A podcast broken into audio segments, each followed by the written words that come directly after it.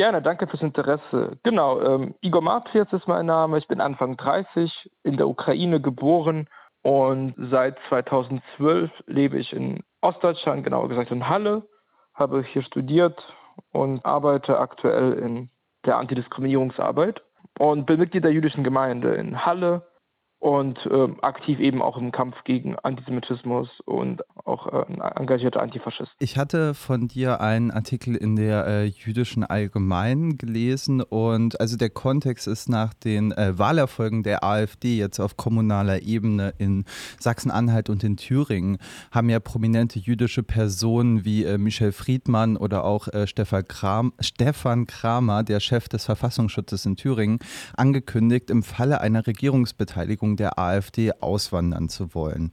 Ähm, das scheint ja für dich nicht unbedingt die Option zu sein. Wie hast du diese Wahlen verfolgt und was hat das Ergebnis und diese Äußerungen im Nachhinein denn bei dir ausgelöst? Ja, ich habe die Wahlen natürlich verfolgt, weil für mich die Vorstellung, dass die AfD regiert, einfach ungeheuerlich schlimm ist. Und äh, dennoch waren die Erfolge der AfD ja nicht überraschend. Also es hat sich leider angekündigt, äh, ungeachtet dessen, dass ja viele Menschen denken, die AfD enttarne sich oder würde zu äh, immer mehr ihr offen rechtsextremes Gesicht zeigen. Und das würde ja die Leute abschrecken. Äh, die Umfrageergebnisse sagen das Gegenteil. Egal wie hart und äh, offen menschenfeindlich die AfD agiert, dem Zuspruch zu dieser Partei schadet es nicht. Und das ist einfach natürlich äh, bedrückend. Also für ein Projekt muss ich immer wieder nach Dessau zu Kolleginnen und Kollegen fahren und da fahre ich auch durch äh, den Ort, der jetzt einen AfD-Bürgermeister hat. Also jedes Mal denke ich mir so, oh, okay, will ich hier überhaupt irgendwann aussteigen? Wie fühlen sich die Menschen hier?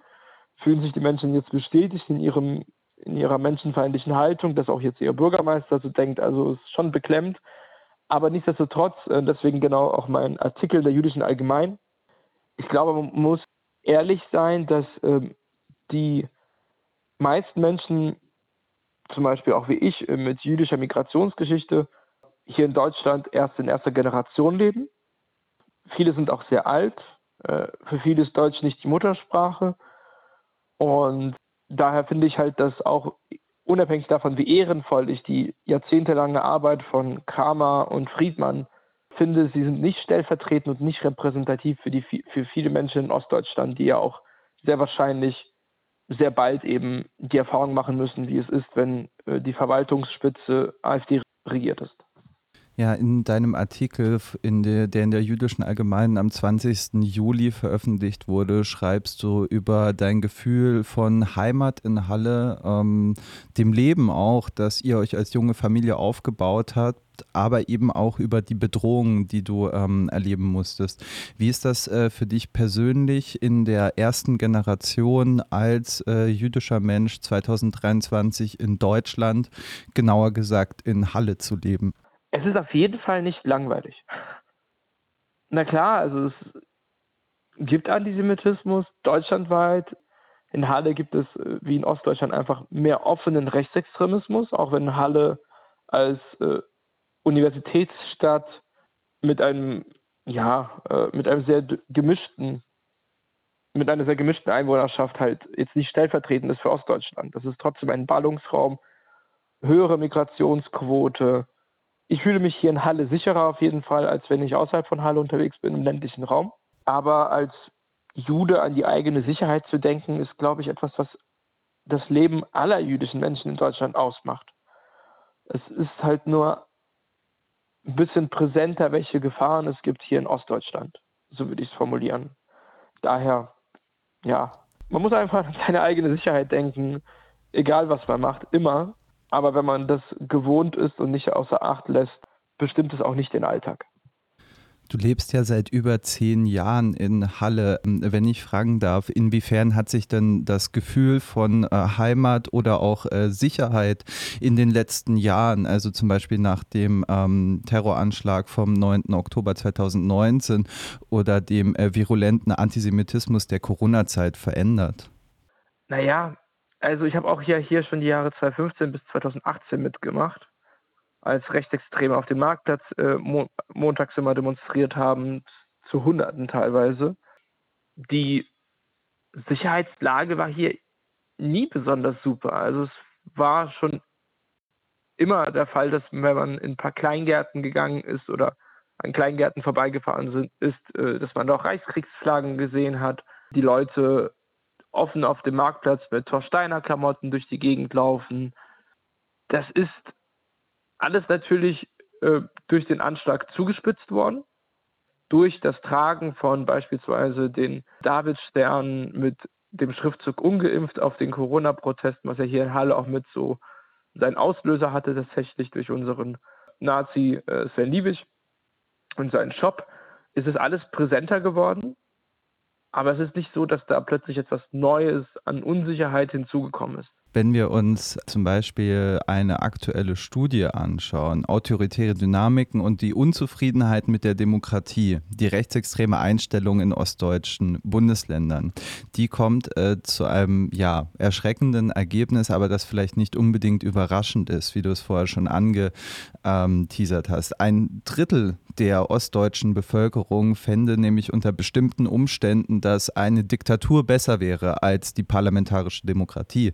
Und eine Mehrheit, ähm, 60 Prozent, teilen rassistische Überzeugungen wie ähm, ja, die Angst in Anführungszeichen vor Überfremdung.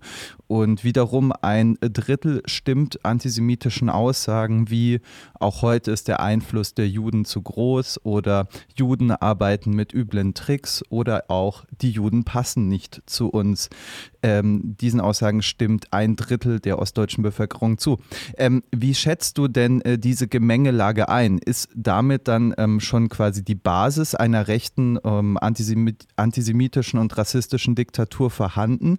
Also quasi so diese ähm, Selbstoffenbarung ähm, der AfD als ähm, rechtsradikale Partei, ähm, die du vorher angesprochen hast. Vielleicht hat das ja dann eher auch eine Anziehungskraft, sage ich mal, auf die Bevölkerung.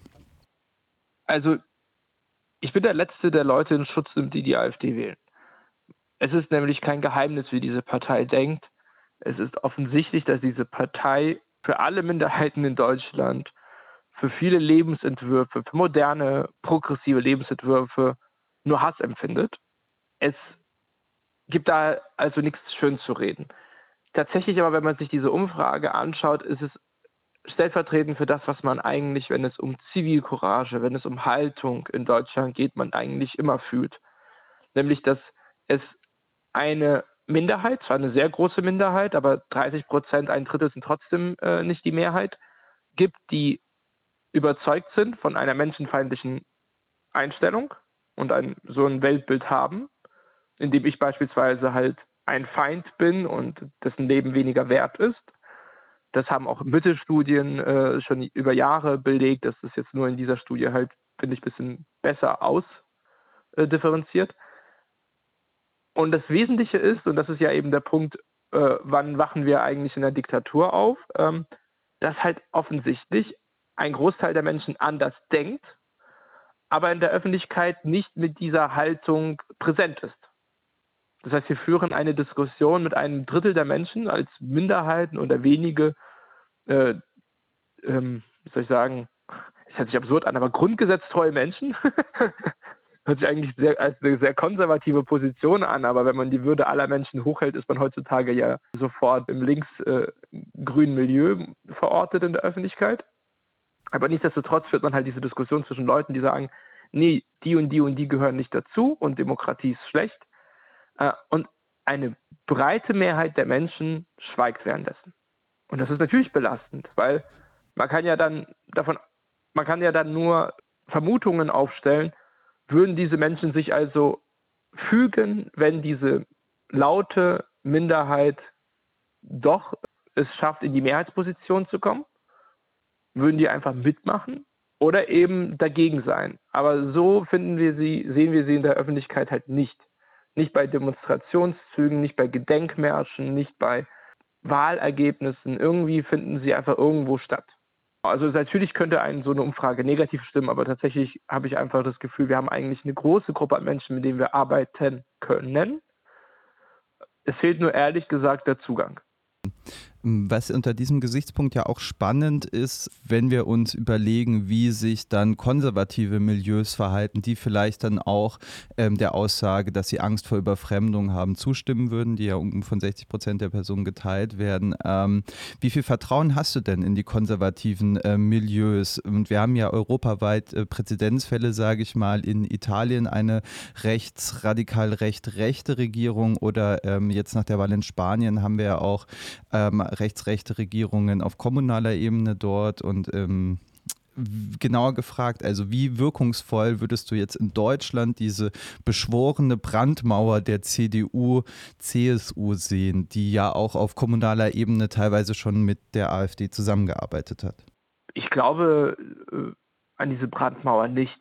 Ich glaube allerdings, dass es schon Reflexe in der deutschen Öffentlichkeit gibt, die manchmal greifen. Leider oft zu spät und wie beispielsweise zu sagen, man koaliert mit der AfD, da war schon äh, der Widerspruch sehr groß äh, auf diese Aussagen von Friedrich Merz. Und überraschend groß und laut, ähm, auch aus äh, der CDU selber. Allerdings erleben wir halt eine Zeit, in der die Debatten immer weiter nach rechts rücken. Es total normal ist, äh, NPD-Plakate von vor zehn Jahren als CDU-Position heutzutage einfach öffentlich zu sagen, wie der Islam gehört nicht zu Deutschland oder Menschen betreiben eine Einwanderung in unsere Sozialsysteme. Ähm, das waren alles vor zehn Jahren noch NPD-Phrasen und jetzt äh, kann es die CDU sagen, die Union, Unionsleute sagen und brauchen keine Angst zu haben. Oder es gibt auch Unionsabgeordnete, die von einem genuinen deutschen Volk sprechen und dennoch äh, sehr gut in ihren Sitzen weiterhin im Bundestag sitzen, in ihren Stühlen. Das heißt, ich, es gibt diese Brandmauer nicht, es gibt aber diese Reflexe. Aber wie gesagt, ich habe das Gefühl, es wird kontinuierlich daran gearbeitet, diese Reflexe abzustumpfen. Und ich sehe schon die Gefahr, dass ähm, der Widerstand dann, wenn es um eine Machtoption geht, bei der Union nicht so groß sein wird. Bei den Liberalen eben auch nicht. Das haben wir in Thüringen ja äh, direkt erlebt. Mhm. Du bist ja auch in der äh, Landespolitik aktiv in ähm, Sachsen-Anhalt und im äh, Landtagswahlkampf von 2021 bist du auch angetreten im äh, Wahlkreis Halle 3. Das Mandat konnte die äh, CDU mit ähm, knappem Vorsprung vor den Grünen verteidigen. Wenn wir jetzt aber uns angucken, dass die Erststimmen von Linke, SPD und Grüne insgesamt bei ja ungefähr über ein bisschen was über 51 Prozent lagen und die CDU mit 23 Prozent der Erststimmen gewonnen hat. Ähm, vielleicht auch die Frage, also wie zufrieden warst du, bist du mit dem Ergebnis und ähm, braucht es Absprachen mit den anderen genannten Parteien, damit äh, linke bzw. liberale Mehrheiten so diese rechtsrechte Machtoption ähm, schon in, ähm, ja, im Voraus präventiv verunmöglichen? Ah, komplizierte Frage. Erstens bin ich natürlich nicht glücklich mit dem Ausgang, weil ich natürlich erhofft habe, dass es klappt mit dem Einzug in den Landtag. Die Ergebnisse waren absehbar. Es ist halt, wie ich es dargestellt habe. Also ich habe im Wahlkampf wenig Menschen getroffen, die gesagt haben, ja, ich wähle CDU und sie nicht. Ich habe entweder Zuspruch oder Ablehnung erfahren. Ähm, aber diese, diese Mehrheit an Leuten, die halt äh, am Ende doch CDU gewählt haben, die äußern sich gar nicht über Politik. Die machen das wie so ein Naturgesetz. Während ich natürlich mit den Kandidatinnen und Kandidaten der Grünen, Linken Gemeinsamkeiten habe, auch äh, gut vernetzt bin und wir uns auch ausgetauscht haben, äh, immer wieder auch bei Wahlkampfveranstaltungen auch gesehen haben und gegrüßt haben. Das war alles immer sehr freundlich. Aber muss ich klar sagen, daraus abzuleiten, dass es sinnvoll wäre, sich abzusprechen, ist auch wiederum falsch. Also ich finde, die Demokratie sollte sich nicht äh, aus Angst äh, um ihren eigenen Erhalt äh, vereinfachen. Also es gibt schon Gründe, warum ich in, einer, in meiner Partei bin und andere Menschen auf anderen Parteilisten antreten. Also uns trennen schon inhaltliche Unterschiede. Selbst wenn sie jetzt nicht so gravierend und brutal sind, wie ist ein Leben ist, ist jedes Menschenleben gleich viel wert. Das stimmt schon. Diese Unterschiede gibt es zwischen Rot, äh, zwischen SPD, Linken und Grünen nicht. Aber trotzdem haben wir unterschiedliche äh, Vorstellungen für die Zukunft und ähm, daher ist es nur richtig, dass wir eigene Programme haben und eigene Inhalte, mit denen wir in den Wahlkampf ziehen und versuchen, damit die Menschen zu überzeugen. Sich dann zusammenzustellen und zu sagen, ähm, unsere Unterschiede schieben wir beiseite, um äh, andere zu verhindern, dass schwächt in meinen Augen auch die, äh, ja, die pluralistische Demokratie, die wir hier in Deutschland haben, die auch mhm. wertvoll ist, mhm. äh, die auch irgendwo ein Schutzgarant ja ist, weil es eben ja ein Parlament gibt aus vielen Parteien, es sei es im Stadtrat, im Landtag oder im Bundestag, und die in Einzelfragen immer eigene Mehrheiten organisieren oder eben Regierungskoalitionen bilden, aber die trotzdem sich erst organisieren müssen. Ich meine, das Gegenteil davon erleben wir in den USA, wo, wo eben es zwei Lager gibt oder in Großbritannien. Und das ist der Demokratie auch nicht zuträglich. Danke äh, für die Antwort, auch wenn es eine schwierige Frage war. Ähm, ich möchte nochmal äh, zurück zu einer Aussage, die äh, Stefan Kramer getätigt hat, also der ähm, Chef des thüringischen Verfassungsschutzes. Ähm, der sagte in einem Interview mit dem israelischen Sender Kahn TV, ähm, also mehr, mehr, oder weniger sinngemäß, dass die AfD ähm, der parlamentarische Arm einer viel größeren revolutionären Verschwörung sei, die ähm, die Regierung bezwingen und den Staat bzw. das ganze System, das in der äh, Bundesrepublik Deutschland eingerichtet wurde, umschmeißen wollen. Du schreibst jetzt in deinem Artikel in der äh, jüdischen Allgemeinen, ähm, ich, und ich zitiere, unterdessen müssen wir Angekommene in Ostdeutschland wehrhafter werden. Im demokratischen Sinn müssen wir für Mehrheiten gegen die AfD kämpfen. Wie kann dieser äh, Kampf denn aussehen, wenn du jetzt zum Beispiel so diese ähm, zusammengelegten Listen oder sowas ausgeschlossen hast? Und äh, welche Akteure siehst du denn als Verbündete? Also zunächst liegt es halt in der Hand der einzelnen Parteien, Menschen nicht auf ihre Listen zu stellen oder Positionen nicht zu einer Mehrheit zu verhelfen, die halt menschenfeindlich sind. Weil es braucht ja natürlich nicht äh, einzig und allein die AfD, um unsere Demokratie, so wie wir sie sch äh, zu schätzen wissen, zu begraben. Es gibt ja auch ähm, Beschlüsse von Bundesregierungen, die genauso in die gleiche Kerbe schlagen, sei es auch von der jetzigen oder auch von der davor, ähm, in die gleiche Richtung der AfD-Forderungen gehen. Oftmals eben auch aus dem sehr absurden Argument, damit könnten wir ja die AfD schwächen, wenn wir ihre Position übernehmen. Ähm, da muss halt sich jede, jede Partei für sich immun machen gegen solche äh, Positionen und Personen. Das andere ist, ähm, wie soll ich sagen, die, es braucht halt mehr Bewusstsein dafür, was unsere Demokratie ausmacht, weil natürlich unser Zusammenleben hochpolitisch ist und auch auf politischen Beschlüssen fußt sei es nur, dass zum Beispiel Ordnungsämter von kommunalen äh, Spitzenbeamten, also Bürgermeistern oder Landräten, äh, bestimmt werden und besetzt werden. Also es wäre sehr einfach tatsächlich, ähm, da sehr rigoros und menschenfeindliche Positionen oder Gesinnung äh, zu implementieren. Also dieses, äh, dieses Grundvertrauen, das viele Menschen haben und das dazu führt, dass sie sich zurücklehnen und entspannen und denken, unsere Demokratie regelt das schon von alleine, das ist halt ein sehr, sehr großer, äh, fataler Trugschluss. Und ähm, da müssen wir auf jeden Fall mehr dafür tun. Es gibt ja auch vermehrt tatsächlich Bestrebungen, auch im ländlichen Raum Demokratiebildung und Sensibilisierung für ähm, demokratiefeindliche Tendenzen zu wecken. Es sind aber alles spärlich finanzierte Projekte der Demokratiebildung von Land, Bund und manchmal auch Kommunen.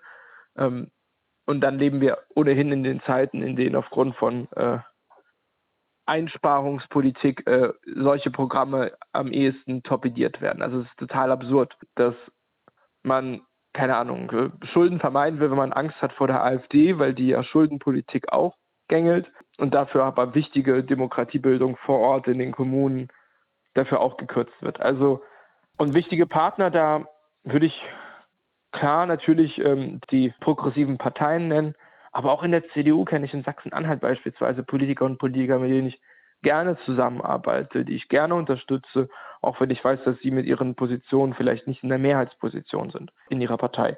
Mhm. Also man muss da einfach offen sein und, wie soll ich sagen, grundsätzlich würde ich die Formel anwenden, man sollte nicht zu ähm, eifrig nach Gründen der Trennung suchen, sondern äh, offener sein für Gründe für Zusammenarbeiten. Das immer, je mhm. größer die Stadt ist, desto diverser äh, sind linke Gruppierungen. Da wird halt, gibt es 50 unterschiedliche Lager. Ähm, in Berlin gibt es hunderte 1. Mai-Demos. Mhm.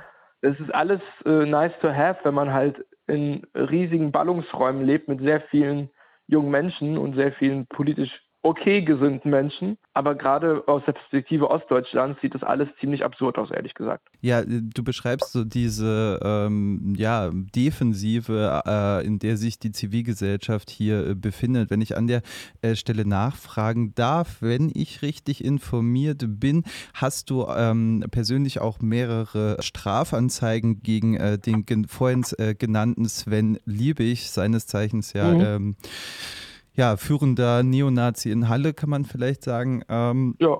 Kannst du uns vielleicht äh, da noch ein bisschen was ähm, erzählen? Also wie sieht quasi dieser Kampf vielleicht auch ähm, außerhalb von, von Wahltagen oder Parlamenten aus? Naja, es ist halt äh, das Organisieren äh, von Gegenveranstaltungen, von Bildungsveranstaltungen. Es ist ähm, das Analysieren von den Aktivitäten Rechtsextremer, um zu schauen, wo kann man juristisch vorgehen ähm, in der Hoffnung, dass halt auch die Staatsanwaltschaften mitspielen, was in Halle ja leider viel zu lange nicht der Fall war. Mhm, kannst jetzt, du uns äh, das einmal transparent machen? Wie oft hast du ihn angezeigt? Wie oft wurde er verurteilt? Also tatsächlich habe ich ihn persönlich nur einmal angezeigt. Äh, das wurde eingestellt, dann habe ich es auch danach auch gelassen, weil es einfach aufwendig ist. Mhm. Ähm, und äh, aber von vielen Freundinnen und Freunden, bekannten ähm, Menschen weiß ich, dass sie eben das schon häufiger gemacht haben und erst jetzt er ja vor einigen Wochen verurteilt wurde, ist aber noch nicht rechtskräftig. Beide Seiten sind in Revision gegangen, also es ist nochmal verhandelt, aber endlich mal gab es eigentlich ein Urteil ohne Bewährung für eineinhalb Jahre Haft für ihn. Ähm, mhm. ansonsten gab es sehr viele Einstellungen für brutalste Beleidigungen, für, das, äh, für den Vertrieb dieser David-Sterne mit äh, Dieselfahrer, Aufschrift, weil äh, damals, man kann sich kaum noch daran zurückerinnern, aber vor Corona, als es äh, Debatten, politische Debatten über Diesel gab, äh, gab es ja auch diese Protestbewegung, in denen sich Dieselfahrer zu den neuen Jüdinnen und Juden erklären wollten. Und da hat er natürlich auch Material vertrieben, das diesen Bedarf äh, gedeckt hat und womit er was dazu verdienen konnte vom Übergang jetzt äh, schwierig, aber ich, ich habe ein ähm, Erich Kästner Zitat gefunden, was äh, meiner Meinung nach so diese äh, Stimmung ähm, vielleicht, also so diese Angst ähm, vor der Barbarei, dem Faschismus auf den äh, Punkt bringt, beziehungsweise die äh, Möglichkeit, so diese äh, faschistische Bewegung aufzuhalten. Ähm, Erich Kästner sagte nämlich, ähm, die Ereignisse von 33 bis 45 hätten spätestens 1928 bekämpft werden müssen. Später war es zu spät. Man darf nicht warten, bis der Freiheitskampf Landesverrat genannt wird. Man darf nicht warten, bis aus dem Schneeball eine Lawine geworden ist. Man muss den rollenden Schneeball zertreten. Denn die Lawine hält keiner auf. Sie ruht erst, wenn sie alles unter sich begraben hat. Drohende Diktaturen lassen sich nur bekämpfen, ehe sie die Macht übernommen haben. Wie würdest du den Punkt, an dem wir uns heute befinden, einordnen? Also die Geschichte wiederholt sich bekanntlich nicht, aber es könnte auch gesagt werden, dass sie sich reimt. Also wie viel Hoffnung und Zuversicht hast du denn auf eine demokratische Zukunft in Deutschland? Naja, ich habe eine lebenserhaltende Hoffnung. Also ich hoffe, dass äh, äh, ich nicht äh, weg muss und ich weiß auch nicht, ehrlich gesagt, so richtig wohin. Äh, Israel äh, hat gerade auch ein, seine eigenen Probleme, ein demokratischer Staat zu sein, auch wenn ich das immer so als Zufluchtsort für mich als Jude bezeichnen würde. Und natürlich hofft man immer, dass es nicht so weit kommt. Aber um beim Bild von Erich Kästner zu bleiben, ja, wir sind schon längst über die Schneeballphase hinaus. Also wir sind schon da, wo, ich weiß nicht, wie man eine mittelgroße Lawine stoppt, aber wo schweres Gerät notwendig wäre. Mhm. Und es, ich habe es ja auch vorhin mal angedeutet, es ist ja schon so, dass wir in der de öffentlichen Debatte so weit sind, dass man eigentlich durch das Zitieren des Grundgesetzes sich automatisch links verortet. Weil man das Recht auf Asyl betont, weil man sagt, dass es ähm, die Gleichberechtigung gibt, weil man sagt, dass die Menschenwürde allen Menschen zusteht, egal welcher sexuellen Identität äh, sie angehören, welcher Religion, dass es die Religionsfreiheit gibt. All das sind ja Aussagen, die wurden von einer, von einer Versammlung von Menschen äh, beschlossen, die vier Jahre nach dem Nationalsozialismus rauskamen, teilweise da mitgewirkt haben, ähm, teilweise Mittäter waren und trotzdem haben sie sich auf, dieses, auf diesen Grundgesetztext geeinigt und heutzutage, wie gesagt, sind wir schon an einem öffentlichen, an einem Punkt in der Debatte, wo die Inhalte des Grundgesetzes als links verortet werden. Das ist schon sehr, wie soll ich sagen, einschüchternd, wenn man darüber nachdenkt und beängstigend. Und ich glaube aber, und das ist da, wo die Geschichte sich doch wiederholt, nicht in den Taten, sondern in, den, in dem Versagen, so würde ich es formulieren, dass wir wieder an einem Punkt sind, es gibt ja dieses, ähm, dieses Zitat von dem einen Pfarrer, am Anfang waren es die Gewerkschafter, aber ich bin kein Gewerkschafter. Mhm. Und man merkt halt wieder, es findet schon wieder statt. Äh, es sind gerade Muslime, es sind gerade Transmenschen, die öffentlich problemlos angefeindet werden können. Und die Mehrheit der Gesellschaft schaut weg.